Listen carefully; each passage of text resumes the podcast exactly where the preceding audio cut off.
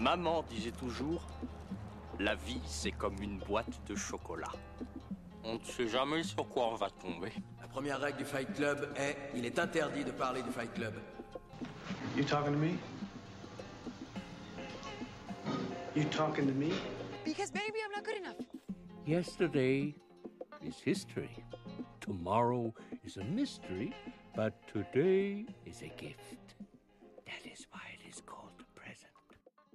Bonjour à toutes et à tous et bienvenue dans ce nouvel épisode d'un film pour dimanche. Aujourd'hui, épisode sur un film que j'ai déjà recommandé sur la page Instagram du compte, mais qui n'avait pas eu le droit à son épisode parce que j'étais pas prêt et que le podcast n'était pas encore sorti, alors que le film le mérite amplement. Ce film-là, c'est Into the Wild de Sean Penn qui est sorti en 2007. Bon, d'habitude, avant de parler du film, j'aime bien parler un peu de la carrière du réalisateur, mais là on va faire une exception. Parce que le problème, c'est que j'ai vu qu'un seul film de Sean Penn, le réalisateur. Alors si on peut pas aborder la carrière de réalisateur, j'aimerais bien parler un peu de la carrière d'acteur. Parce que si le réalisateur, il a, selon moi, pas encore laissé une marque indélébile, l'acteur, euh, quand même, il commence à avoir un sacré pédigré dans, dans l'industrie américaine. Sean Penn, c'est à la fois La Ligne Rouge ou The Tree of Life avec Terrence Malick, c'est L'impasse de Brian De Palma, c'est La vie secrète de Walter Mitty réalisé par Ben Stiller, ou c'est encore deux Oscars de meilleur acteur, à la fois pour Mystic River de Clint Eastwood et Harvey Milk de Gus Van Sant. C'est une carrière qui est excessivement remplie, mais qui témoigne d'une double ambition. D'un côté, Sean Penn c'est une véritable star d'Hollywood, c'est un visage qui est extrêmement connu et reconnu par le public, mais d'un côté on voit très peu, voire pas de blockbuster dans sa filmographie, mais plutôt des collaborations avec des auteurs importants du cinéma américain. Et lorsqu'on s'attarde rapidement à sa carrière de réalisateur, on sent une vraie inspiration de réalisateurs avec lesquels il a collaboré. Je pense notamment à Terrence Malick.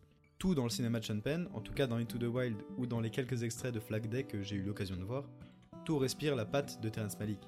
D'ailleurs, si vous êtes intéressé par le cinéma du réalisateur canadien, je vous invite à aller écouter ou réécouter le podcast que j'avais fait sur Une vie cachée. Mais avec Into the Wild, Sean Penn, il avait réussi à l'époque à sortir de son étiquette d'acteur qui fait des films, juste parce qu'il a le pédigré de sa carrière d'acteur et que du coup on peut lui confier un film, mais bien un auteur qui compte dans le cinéma américain, car c'est un film qui a divisé, ce qui est selon moi bon signe, et qui a su générer une véritable fascination autour de l'histoire de son personnage principal, Jonathan McCandles, si j'arrive à bien le prononcer, qui est interprété par Emile Hirsch. Et pour ceux qui auraient oublié à quoi ça ressemblait Into the Wild, ça ressemblait à ça. was searching for himself. So you're a leather now. I'm a leather? Yeah, leather tramp. That's what they call the ones that hoof it. Don't you think you ought to be getting a job and making something of this life? I only got one plan. I'm going to Alaska. Alaska, Alaska? Or City, Alaska? I'm gonna be all the way out there. Yes. In the wild. Just, What are you doing when we're there? Now you're in the wild. What are just, we doing? You're just living, man. I read somewhere how important it is in life not necessarily to be strong, but to feel strong. To measure yourself at least once. Where are your mom and dad? Living their lives somewhere. Folks know where you are? Into the Wild, ça raconte euh, donc l'histoire de Jonathan McCandles qui décide l'été de l'obtention de son diplôme de quitter le foyer familial pour partir à l'aventure à travers les États-Unis, d'abord vers la Californie, puis vers le Mexique, avant de partir pour de bon en solitaire en Alaska. Mais pourquoi Into the Wild c'est aujourd'hui unanimement considéré comme un chef-d'œuvre, ou en tout cas pourquoi il s'en approche?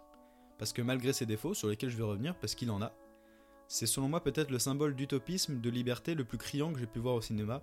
Il est peut-être à mettre en parallèle d'ailleurs avec le euh, magnifique film Captain Fantastic de Matt Ross qui était lui sorti en 2016 si je me trompe pas. Les deux films ils sont comme les deux côtés d'une même pièce. Into the Wild étant le film de la découverte personnelle adolescente de la liberté, tandis, que Captain Fantastic c'est beaucoup plus une espèce de fable, euh, une utopie libertarienne euh, de la famille.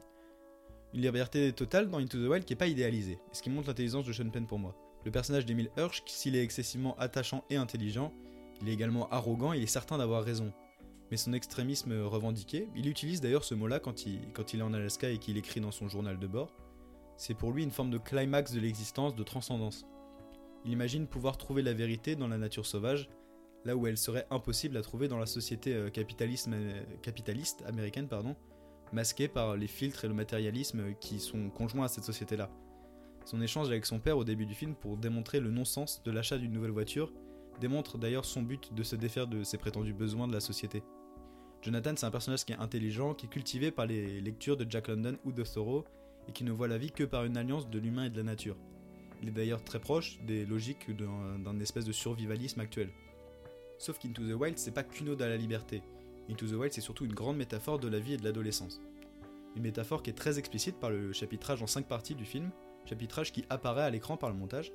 Alors, pour les 5 chapitres, le titre, c'est le premier chapitre, c'est Ma propre naissance, le second, Adolescence, le troisième, L'âge adulte, le quatrième, La famille, et enfin le dernier chapitre s'appelle Accéder à la sagesse. Ce chemin qui est tracé par Sean Penn, il coïncide ainsi avec des parties du film et permet d'en avoir une vision qui est différente. Parce que comme tout Montréal bien américain, Sean Penn il a envie de donner une morale au film.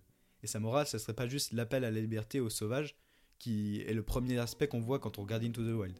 Si une des phrases du film, une des phrases de fin, c'est le bonheur n'est réel que lorsqu'il est partagé, me plaquer une morale familiale légèrement banale, un peu classique, c'est pas vraiment le cas. La morale de fin, selon ma vision du film, c'est effectivement une volonté de partager le bonheur, mais avec les personnages que l'on choisit, avec les personnes que l'on choisit plutôt. Car dans le film, au final, il y a assez peu de temps d'écran où notre personnage est seul, mais également très peu de temps où il est avec sa famille euh, de sang, sa famille nucléaire. Jonathan y passe le film à rencontrer de nouvelles personnes, à en retrouver et ainsi à se créer un nouvel entourage, plus proche de ses convictions, de ses aspirations à lui. Un entourage d'ailleurs qui ne lui est plus imposé. C'est pour ça que j'ai parlé d'une film comme d'une métaphore de l'adolescence. C'est pas le cas pour l'ensemble d'entre nous, mais l'adolescence en règle générale c'est le moment de la vie où on se sépare plus ou moins du cercle familial de, départ, notre cercle familial de naissance, pour découvrir de nouvelles personnes, de nouveaux horizons. Et c'est ce que fait notre personnage principal, évidemment dans des proportions plus grandes, plus dantesques, plus euh, mythiques presque. Mais cette morale, s'accompagne d'un amour pour son pays de la part de Sean Penn. Attention, je parle pas d'un amour patriotique un peu nul, du genre lever de drapeau, euh, chant de l'hymne américain et militaire, mais plutôt d'un amour de la géographie, de la géologie de son pays. On sent qu'il a envie de filmer les paysages américains dans ce qu'ils ont de plus grand, de plus magnifique, de plus pittoresque. C'est pour ça qu'il emmène notre personnage dans des canyons en kayak, qu'il l'emmène au bord de la mer pour voir les oiseaux s'envoler, puis qu'il l'emmène finir sa course dans les montagnes de l'Alaska, où là ça lui permet de filmer une nature qui est plus austère, un peu moins luxuriante. Mais c'est un territoire où du coup, euh, s'il est moins luxuriant, il peut filmer la beauté d'un paysage qui est encore inexploré, qui est intact à la patte de l'homme. Et puis surtout, ce sont des espaces où il peut filmer la faune, on a notamment la présence d'élan ou même d'un ours dans le film, le souci, c'est que selon moi, le déficit technique de Sean Penn derrière la caméra, il arrive à ce moment-là. C'est le seul défaut que j'ai envie de relever, mais les scènes oniriques où il ne filme que la nature sont souvent un peu trop enlevées avec une surutilisation de ralenti et d'une caméra qui tourne autour d'un personnage et qui fait perdre un peu d'authenticité et de simplicité à notre récit. Mais avant de conclure, j'ai envie de m'attarder sur une séquence qui, selon moi, fait toute la beauté du film et pourquoi j'aime autant Into the Wild malgré ses défauts. Pour ceux qui n'ont pas vu le film, je parle d'une scène qui se déroule dans ce qui semble être un camp de base hippie, au milieu du désert. Notre personnage est accueilli par deux hippies qu'il a croisés au début du film, et euh, dans cette scène-là, il rencontre une jeune fille qui est sur le camp. Cette séquence, elle est selon moi magnifique parce que Sean Penn, il veut plus trop en faire, et il réussit à capturer la simplicité des moments, euh, des moments de révélation par le dialogue. En plus, il a l'intelligence de créer une sorte de romance, mais qui est que platonique. Et euh, heureusement qu'elle est que platonique parce que le personnage joué par Kristen Stewart, pardon, elle a que 16 ans, donc heureusement. Mais la performance justement de, de Kristen Stewart, si j'ai réussi à le dire, qui tombe amoureuse de Jonathan, elle est sublime. Alors au premier abord, on a l'impression qu'elle en fait un peu trop, mais cette performance pour moi elle paraît sincère, elle paraît authentique, et je trouve que ces deux adjectifs-là ils vont très bien au film.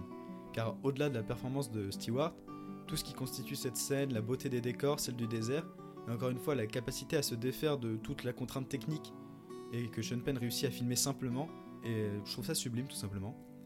Mais après tout cela, pourquoi Into the Wild selon moi c'est un film majeur?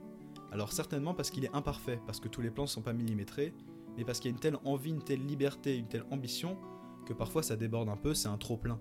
Mais c'est sans doute aussi parce que Into the Wild il a su se servir de la forme du biopic pour devenir un film universel. John Penn n'y raconte pas simplement l'histoire de Jonathan McCandles en partant de son enfance, en passant par son adolescence pour terminer à son âge adulte. Mais pour moi, il raconte l'histoire de n'importe quel jeune adulte en quête de sens et surtout parce que le film il est innocent, il est utopique, et c'est sans doute une des plus belles expressions de la liberté que le cinéma a pu nous offrir sur, sur les 20 dernières années. Alors, si le film vous intéresse, si vous avez envie d'en savoir plus, euh, il est disponible à la location à peu près partout. J'ai pas trouvé de plateforme sur laquelle il soit disponible malheureusement. Et il est également disponible évidemment au format physique, donc que ce soit DVD ou Blu-ray. Merci d'avoir écouté ce nouvel épisode d'un film pour dimanche, j'espère qu'il vous a plu. Si vous avez des idées de films qui pourraient être intéressants à critiquer, à analyser, tout ce que peut être ce podcast, au final je sais pas trop exactement ce que c'est, je vous invite à les mettre dans les commentaires du podcast ou alors sur Instagram, le compte Instagram du podcast qui recommande un film par jour et dont le lien est dans la description de cet épisode et dans la description du podcast en général. Sinon, si le podcast vous plaît, vous pouvez le noter, le commenter, le partager, ça m'aide vraiment. Et sinon, moi je vous dis à dimanche prochain pour un nouveau film.